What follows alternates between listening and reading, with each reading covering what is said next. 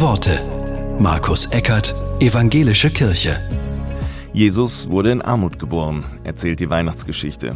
Und er musste fliehen, weil ein König ihn töten wollte. Auch heute werden noch Kinder in Armut und auf der Flucht geboren und werden doch zum Hoffnungszeichen. So erzählt es Christiane Langröck-Kögel über den kleinen jungen Zacki. Zacki ist geboren unter einer Kunststoffplane irgendwo an der Grenze zwischen der Türkei und Syrien. Zackis Eltern erzählen, dass sein Geburtstag ein klarer, kalter Dezembertag war. Zacki hat keine Bilder aus der Zeit im Kopf. Seine ersten Erinnerungen spielen in Deutschland, in der Wohnung im siebten Stock. Menschen, die fliehen müssen, lassen ihr altes Ich zurück. Sie kämpfen darum, aus den Trümmern ein neues Selbst zusammenzusetzen.